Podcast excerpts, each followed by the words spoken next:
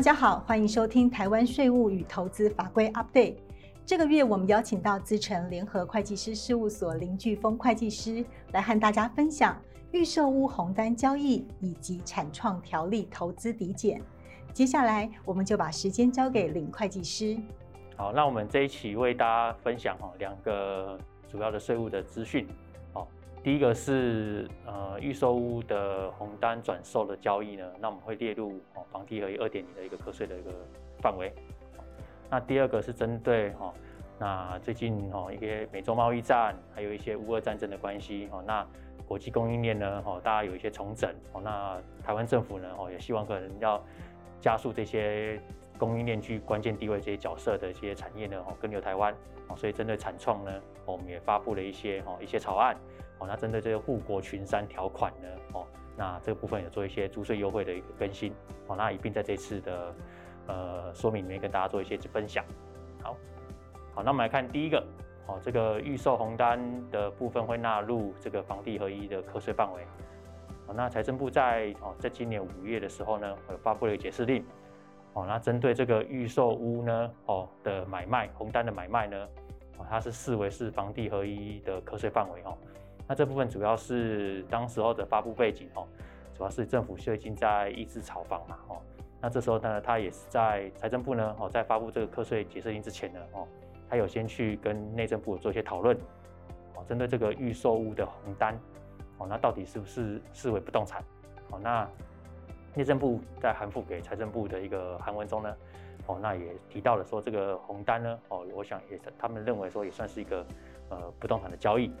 哦，那所以这部分呢，财政部就根据内政部的这样的回函，哦，那这颁颁布了这次的解释令。哦那我想红单大家都蛮清楚的哦，它是一个预售屋的一个购物的这样的一个一个一个权利一个契约哦。那这时候呢，我们实务上呢，很常大家都是在哦在在预售屋的交易的时候呢，哦那在之前我们就会先跟我们的建商呢，呃先签了一个红单的一个买卖的协议。那真的等到这个预售屋哈已经新建完成之后呢，哦那那才那之后签了一个正式买卖合约书嘛。那正式买卖合约之前，可能还会有预售屋的协议，这样哦。好，那这部分的红单的交易呢，哦，那从去年的七月一号开始，哦，那政府也因为要抑制这个红单的炒作嘛，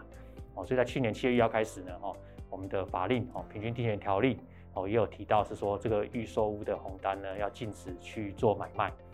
哦，那那我想这部分哈，已经透过这一次的条例的立法呢，哦，已经有哦，希望可以达到这个红单抑制的效果。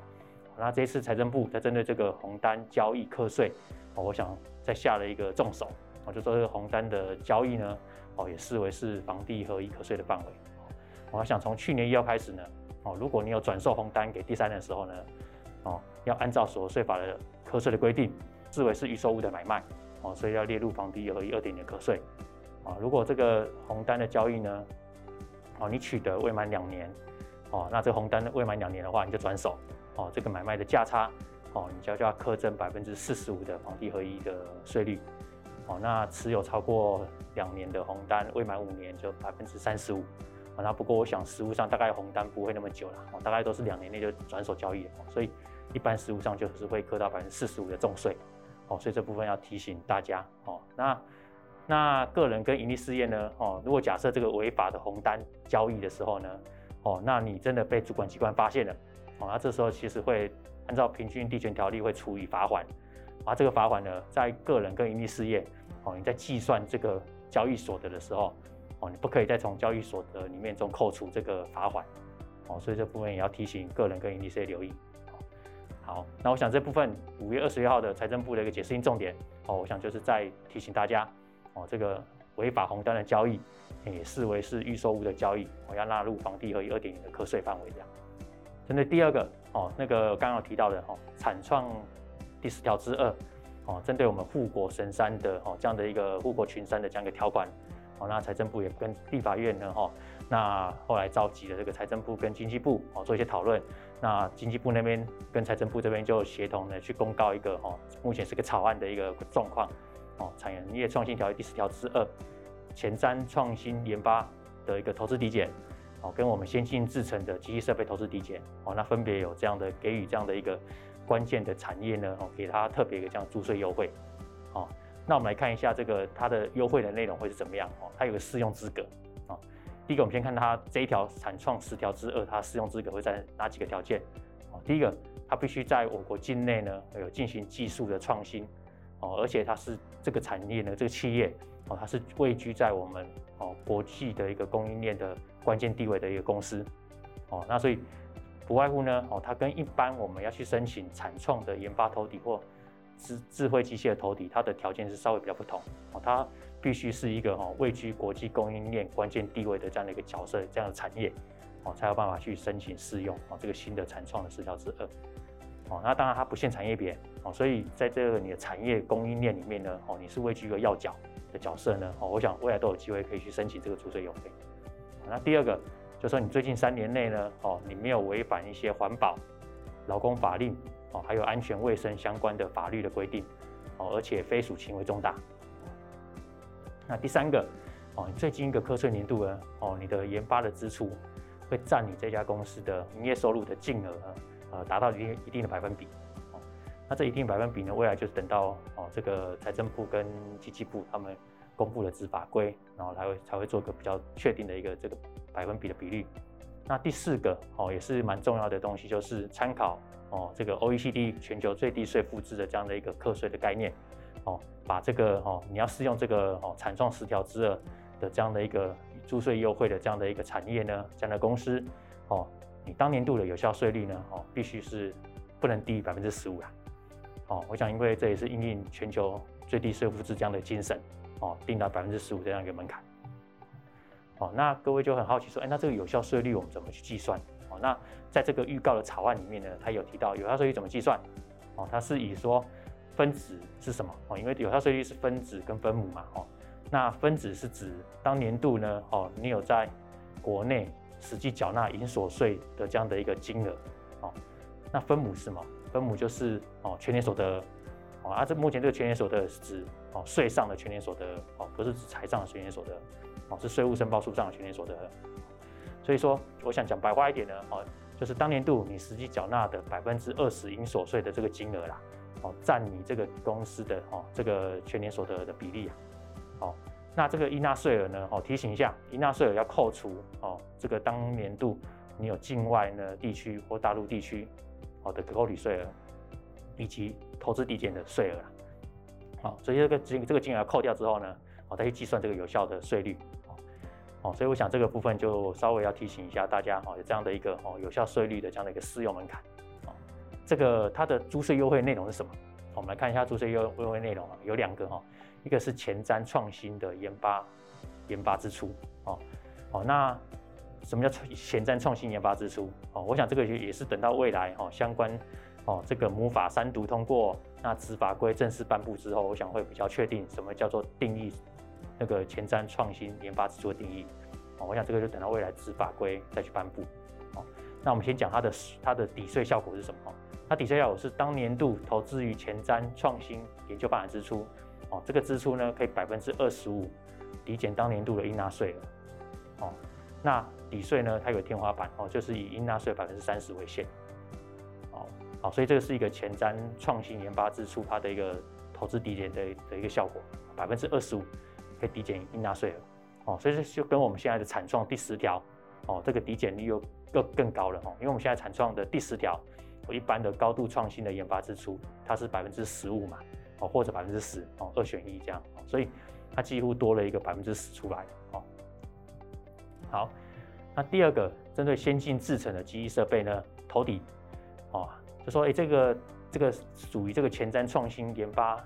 的这样的一个占那个国际供应链关键地位这样角色的这个这样的产业的这样的公司，哦，你当年度在台湾呢，哦，又投资了很多的先进制程的机器设备，哦，那这些先进制程机器设备呢，哦，打一定规模支出金额的话呢，哦，它可以就差支出金额百分之五呢，哦，可以去抵减当年度的你所税的金额啦，哦，那一样这个抵税也是有天花板哦，应纳税百分之三十为限，哦。那我们知道十条之一产创的十条之一也同样有给了这样的一个智慧机械设备的投资抵减，也是有给百分之五的这个投抵的比例的这样的优惠。哦，那但是这一条呢，哦，那我们知道第十条之一它是有一个上限，哦，有个十亿元的申报这个支出金额上限，哦，但是在十条之二其实没有的，哦，十条之二它是没有上限，哦，所以这部分算是非常大的一个好处，哦，哦，那我想不论是这次的前瞻创新的研发支出，或者是先进制程的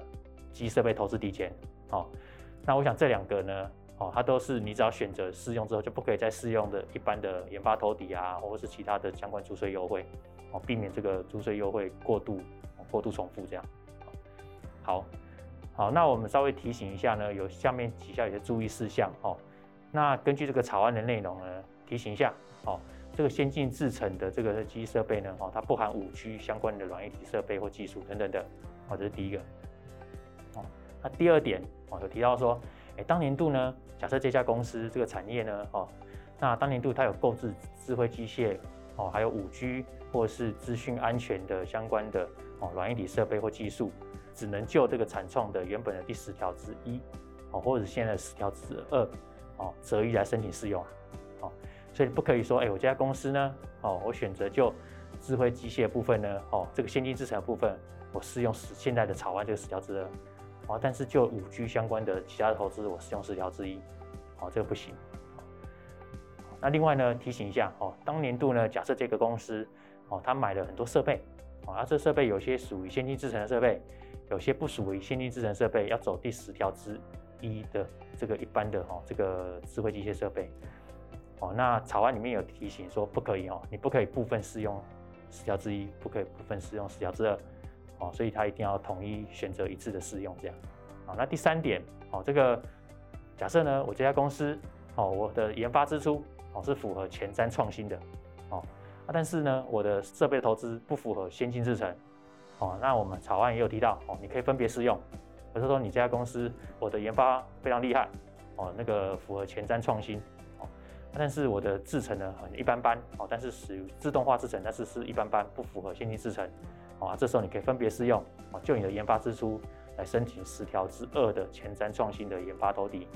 哦，那就你的一般的自动化设备部分呢哦，去申请十条之一的哦这个智慧机械的设备投递哦，所以可以分别适用。好，那最后一个提醒哦，就是这两项的投资抵减刚好提到了哦，不可以超过应纳税额的百分之三十，当年度应纳税百分之三十。哦，那如果当年度呢，哦有合并其他的投资抵减的话，哦不可以合并起来呢，哦不可以超过总营所税的应纳税百分之五十。哦，所以这部分也提醒大家哦，有这样的一个天花板门槛限制。好，那最后一点哦，那草案万一三读通过了。哦，一旦三读通过之后呢，它的适用的期间是什么时候？哦，因为像这个法令呢，哦，大概会从明年开始，哦，一百一十二年一月一号开始适用，哦，那一直到什么时候？一直到我们的产创落日，哦，那目前产创规划落日时间点是在哦一百一十八年十二月三十一号，所以有七年时间点可以去做个法令的这样的适用的一个规划，哦，那这边提醒大家，哦，目前有这样的草案，我想最后就是提醒政府呢，哦，针对这个台湾哦具这个国际供应链的这样的关键地位的角色的这样的公司，哦，这样的产业，哦，目前有端出这样的一个注税优惠措施，哦，然后想可以大家可以观察一下，哦，后续的一些三读的一些通过的时间点，以及相关执法规的内容，哦，提醒大家可以特别留意。谢谢大家的收听，也欢迎大家到 PwC Taiwan YouTube 频道观赏影片或订阅 Podcast 频道，及时取得最新资讯。我们下个月空中再会。